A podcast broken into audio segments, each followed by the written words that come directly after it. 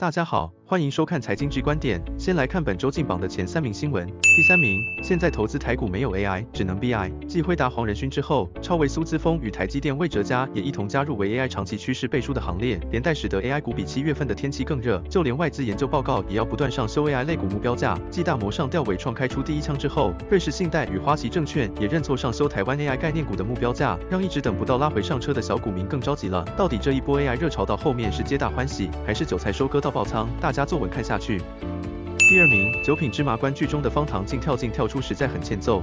我又跳出来了，我回去了。哎，怎么样？怎么样？怎么样？我又跳出来了。然而反反复复的不只是他，台华继上周公告大卖长荣、阳明之后，本周又放出买进两家公司股票的讯息，搞得市场乌煞煞。但实际上，各位请注意，其实台华最早是在三月至七月间卖了长荣、阳明的持股，但后来公告增持两家公司的时间点分别是一月与四月，两则公告的交易时间轴完全不一样。然而这样可能会让人产生台华本周又进场大举回补货柜双雄的错觉。看来有航海王之称的严董，操作也很懂啊。第一名，身为厨师，佛跳墙做到会爆炸是不允许。